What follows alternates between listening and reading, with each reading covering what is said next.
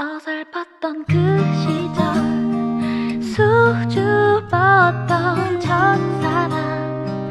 옛 기억 속의 그 모습 그대로인가요? 잘 지냈나요?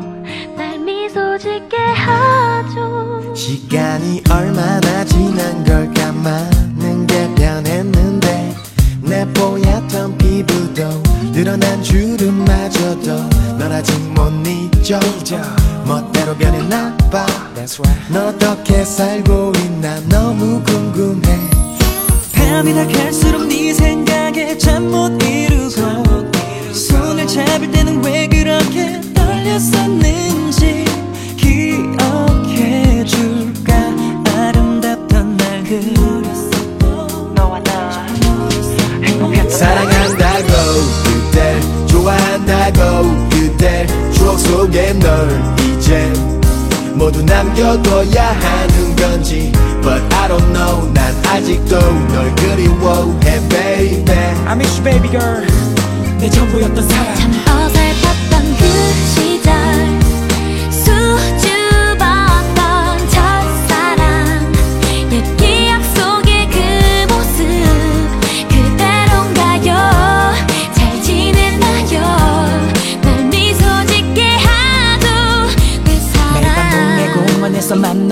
주고 받은 손편지들 한밤중에 울린 삐삐번호 486에 담긴 의미들 뜨거운 전화기를 잡고 불러준 노래. 용기를 내서 내게 전한 고백. 전란의 지중진담 늘 항상 널 향해 뛰던 심장. 사랑한다고 그댈 좋아한다고 그댈 추억 속에 널 이제 모두 남겨둬야 하는 건지. But I don't know 난 아직도 널 그리워해 baby. 어디선가 이 노래를 듣고 있을 나의 첫사랑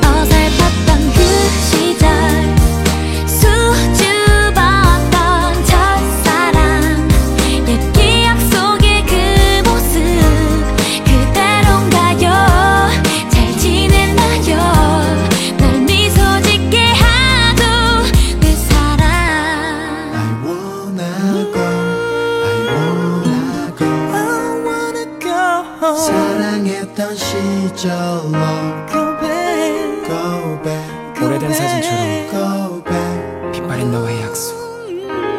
자꾸만 갔던 그 시절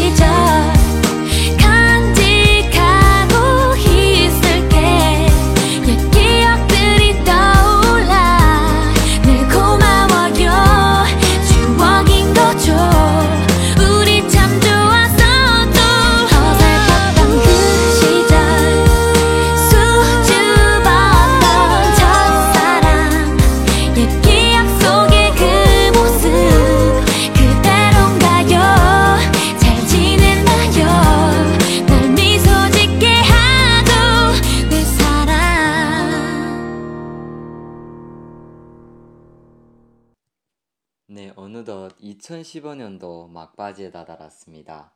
새하얀 양처럼 순수한 희망으로 시작했던 2015년 모두 어떻게 보내셨나요? 지난 시간이 후회로 남지 않도록 최선을 다한 시간들이었기를 바랍니다. 이제는 또 다른 시작을 기원하면서 리우진이 작은 우주 지금 바로 함께 해보실까요? 풋풋하고 싱그러운 사건 누군가와의 첫 만남이고요.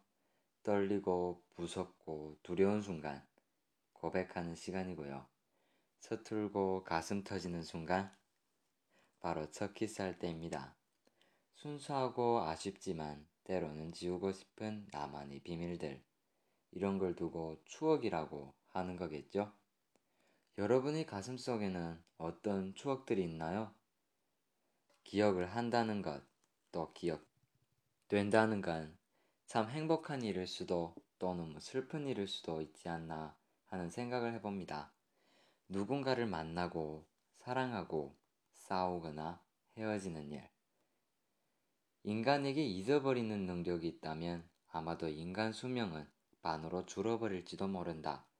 라는 인디언 명언도 있는데요.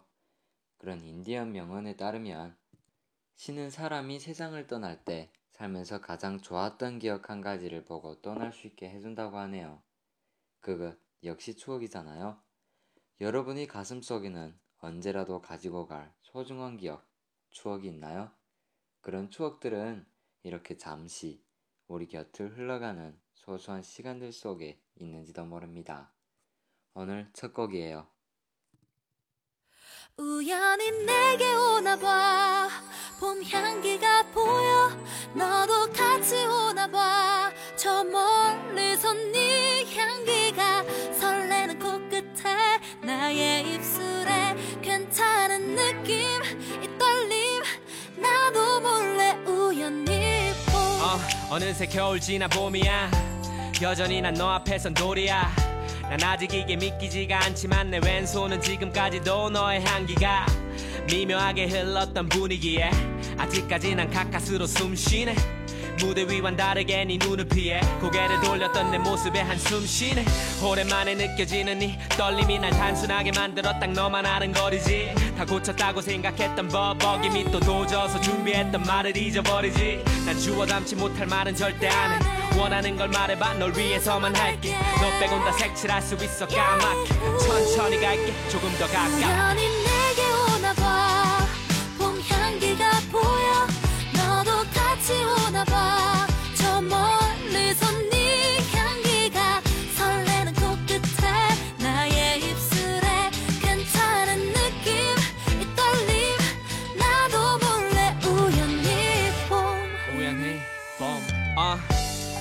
아직까지 향기가 짙네 발걸음이 가벼워 집에 가는 길엔 더 가까워질 너와 나를 상상하는 내 모습이 오글거려 몸서리 치네 어, 어. 머릿속이 하얘지기 때문에 하루 종일 날씨 얘기만 반복하게 돼 오로지 난 너 하나 때문에 다른 것들에게 무감각하게 돼. 정적이 만드는 긴장감은 오히려 설레어 나를 미소 짓게 만들어. 모른 척 하려 했던 네 옆에 남자들은 흐릿했던 내 눈앞에 불을 켜게 만들어. 겨울은 유난히 더 추웠고 다시 돌아온 그토록 기다렸던 봄. 움직이지 못하도록 잡고 있고 싶어. 날 더 느낄 수 있게 안고 있고 싶어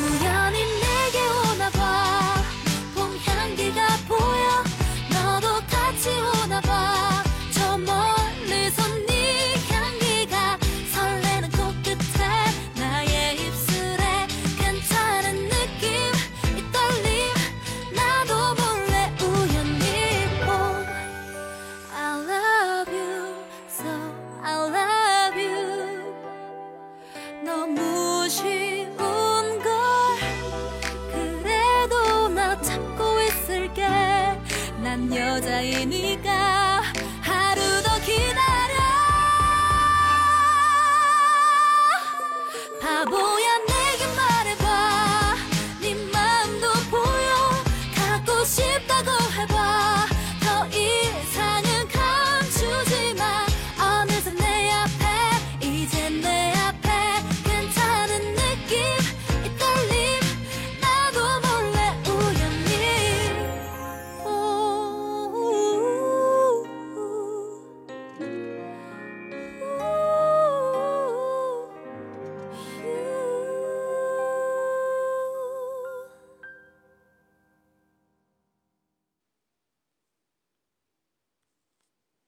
네, 첫 번째 사연이에요. 애인이 핸드폰 보면 안 되는 건가요? 제목 그대로 사귀는 사이에 애인이 핸드폰을 보면 안 되는 건가요? 누구나 한 번쯤은 애인의 핸드폰을 보고 싶을 거예요. 핸드폰에서 자꾸 문자 오는 소리가 나면 아마 보고 싶을 거예요. 근데 저도 보고 싶은데 남자친구가 저로 이런 건 보지 말세요. 지킬 건 지키세요. 서로 자기만의 사생활이 있는 거라고. 그래서 지금 서로 핸드폰을 안 보고 있어요. 근데 계속 보고 싶어지는 이 마음, 좀 더 확신하고 싶은 이 마음, 남자친구 핸드폰 안 보는 게 맞는 건가요? 네, 누구나 연애를 하면 겪을 수 있는 자연스러운 현상인 것 같아요. 아래 시청자분들께서 남겨주신 댓글을 보시면요. 당당하게 못 보여주는 이유는 찔리는 게 있기 때문이다. 뭐 뒤가 구리다. 네, 뭐 이런 평화가 대부분인데요. 이게 또 남자 입장에서는 단순히 그렇지만은 않을 수가 있는 거거든요. 만약 만약에 말이에요. 남자친구분이 직장에서 혹은 학교에서 인기가 엄청 많다거나 혹은 엄청 잘생긴 타입이라면 약간은 의심해 보는 것도 나쁘진 않은 것 같아요. 그렇다고 절대로 몰래 훔쳐보지는 마세요. 남자친구분이 정말 화날 수가 있거든요. 이럴 때일수록 연인 사이인 상호 간의 믿음이 중요하다고 생각합니다. 만약 정말 궁금하시다면, 정 봐야 되겠다면, 현재 남자친구분께 사연자님의 생각을 말씀해 보시는 건 어떨까요? 이 사건을 계기로 남자친구분이 사연자님께 더욱 큰 배려심을 느낄 수 있지 않을까요? 만약 안 보여주잖아요? 그럼 다시 한번 사연 보내주세요. 네, 그럼 예쁜 사랑 하시길 바라겠고요. 노래 듣고 다음 사연 들어보도록 할게요. Stay away, stay away, 너에게 들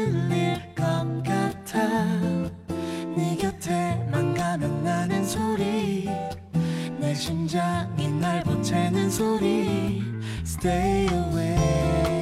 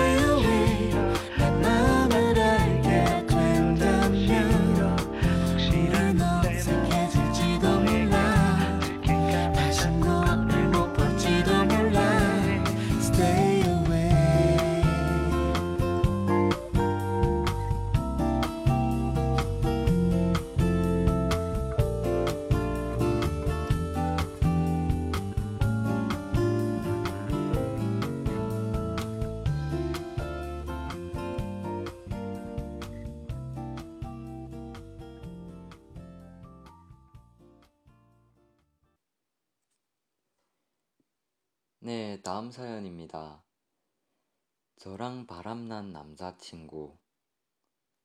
네, 오늘 아침 우연히 남자친구 핸드폰을 보다가 저랑 만나기 전부터 만나던 여자가 있었다는 걸 알아버렸어요. 만난 진 6년 정도 되고 무슨 말부터 꺼내야 할지 몰라서 아무런 티도 못 내고 그냥 집에 왔어요. 저는 모르고 만났는데 어찌됐건 저랑 바람 핀 거니까 남자친구한테 내가 다 알아버렸으니까 끝내자고 해야 하는지 그냥 모른 척하고 끝내야 하는지 아니면 아무 일도 없는 듯이 모른 척 만나야 하는 건지 잘 모르겠어요. 네, 여자 입장에서는 자신이 남자, 남자친구가 바람이 났다면 속도 상하고 마음도 아프고 눈물도 나겠지만 무엇보다 어떤 여자가 내 남자친구를 데려갔지? 라는 억울한 생각도 들지 않으신가요? 이런 억울함 때문에 바람난 남친, 바람난 남자친구에 대한 복수심도 막 일어나고요. 이런 바람난 남자, 바람난 남자친구 때문에 복수심에 치여 하루하루를 살아가고 하루하루를 눈물로 술로 시간을 보낸다면 그 시간이 많이 아깝지 않을까요? 복수심? 물론 좋지요. 하지만 그런 자기를 망가뜨리는 복수는 결코 추천해드리고 싶지 않습니다. 그렇다면 어떤 복수가 좋을까요? 음, 제가 추천해드리고 싶은 건 그 복수를 어기로 바꿔보는 건 어떠신가요? 바람난 남자친구를 데려간 그 여자보다 더욱더 잘나진다면 그 남자친구분은 매우 슬퍼하지 않을까요? 자기 개발에 힘쓰고 더 멋지고 예쁜 여자가 되어 더 멋진 남자친구를 만난다면 떠나간 남자친구분도 매우 서글퍼할 겁니다. 하지만 헤어지지 못하겠다면 그 남자가 너무 사랑스러워서 헤어지지 못하겠다면 솔직히 답은 알고 있으시잖아요. 용서밖에 없습니다. 그 여자와 뭘 했던 어디를 갔던 바람난 남자친구분을 용서해 주는 것이지요. 하지만 바람난 남자친구를 용서를 하는 것이 헤어짐보다 더 힘들 겁니다. 또 바람 피는 건 아닐까라는 불안함과 이미 깨져버린 신뢰 등등이요. 넘어야 할 산이 너무 많은 거죠. 하지만 헤어지지 못하겠다면 그 남자를 잡고 용서하고 대화하고 더 사랑하고 앞으로 바람을 피지 않겠다는 약속을 받으실 용기가 있다면 바람난 남자친구분을 용서를 해 주는 것도 뭐 좋은 방법이라고 생각이 듭니다.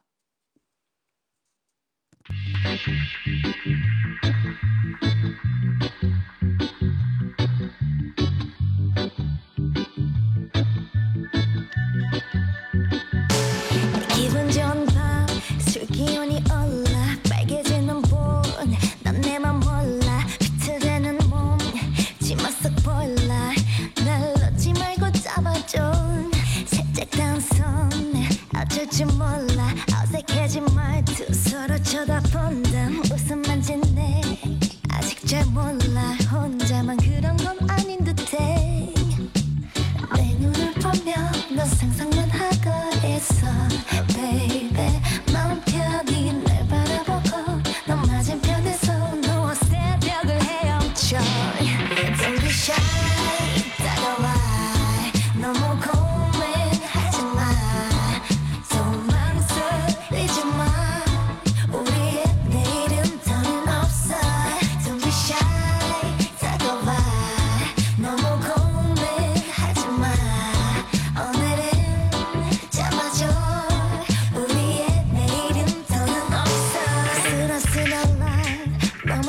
말까? 달아올라 날.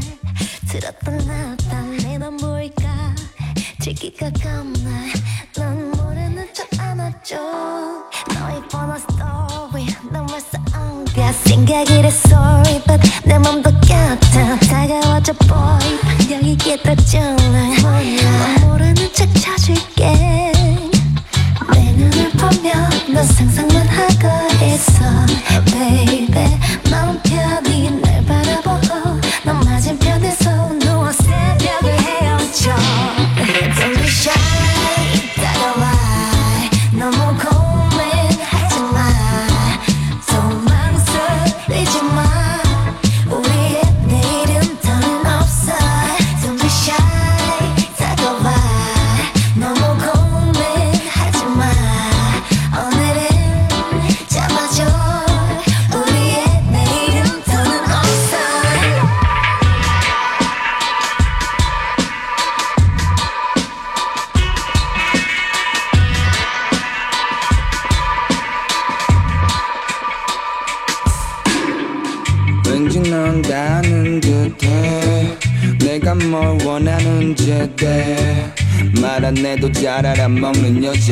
그런 여자가 좋더라.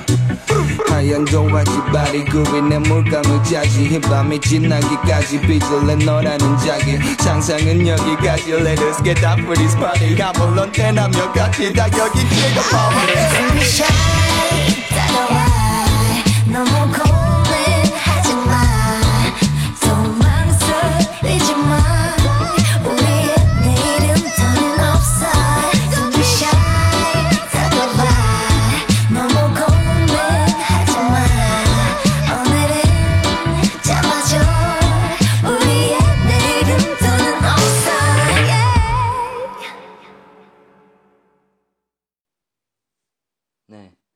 지금 달력을 보면서 여태껏 난 뭘 했지? 벌써 올해가 다 갔구나. 혹시 이런 생각 하시나요? 사실 저도 그래요. 뭔가 쓸쓸함과 허허함이 생기기 딱 좋은 12월인데요. 그런데 인디안 아라파오족 말로 12월은 모든 것이 사라진 것은 아닌 달이라고 하네요. 그렇습니다. 허무하다고만 여기기에는 아직 15날이란 시간이 남아 있습니다. 뭔가 의미 있는 일을 만들어 보는, 다시 한번 그를 힘을 내보는 12월 맞이하시길 바라면서 저 리오지는 여기서 이만 물러날게요. 오래된 노래가 흐르고 있어요. 함께 해주신 여러분 고맙습니다. 우리 다음 달에 또 만나요. 스탠딩 액의 오래된 노래입니다.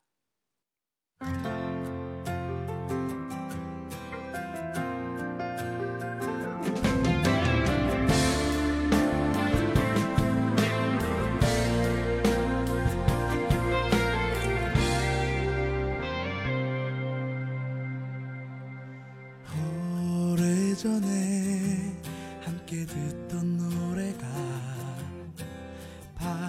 발걸음을 다시 멈춰서게.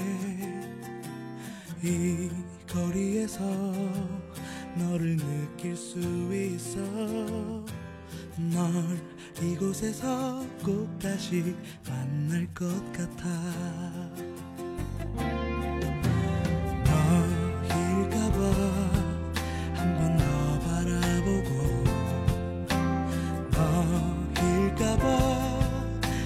자꾸